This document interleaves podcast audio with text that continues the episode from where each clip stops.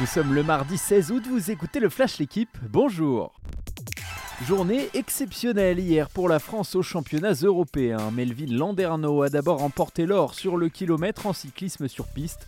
Le Martiniquais a été imité quelques instants plus tard par la paire Emmanuel Lebesson Wan en double mix de tennis de table. Dans la foulée, le relais mix tricolore s'est adjugé le 4 x 100 mètres nage libre. Enfin, quatrième et dernier titre de la journée, celui de Donovan Grondin sur l'Omnium, à l'issue d'un final incroyable. Seul point noir, l'abandon de Kevin Mayer touché à l'adducteur sur le 100 mètres du décathlon. La fin du mercato s'annonce électrique à Nantes. Dans l'équipe du jour Valdemarquita, le président répond au coup de pression de son entraîneur Antoine Comboiré. Ce dernier réclame des recrues et veut garder tous ses joueurs.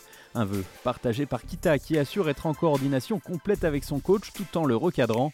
La pression, ça ne marche pas avec moi, lance un Kita prêt à augmenter le salaire de Ludovic Blas annoncé à Lille.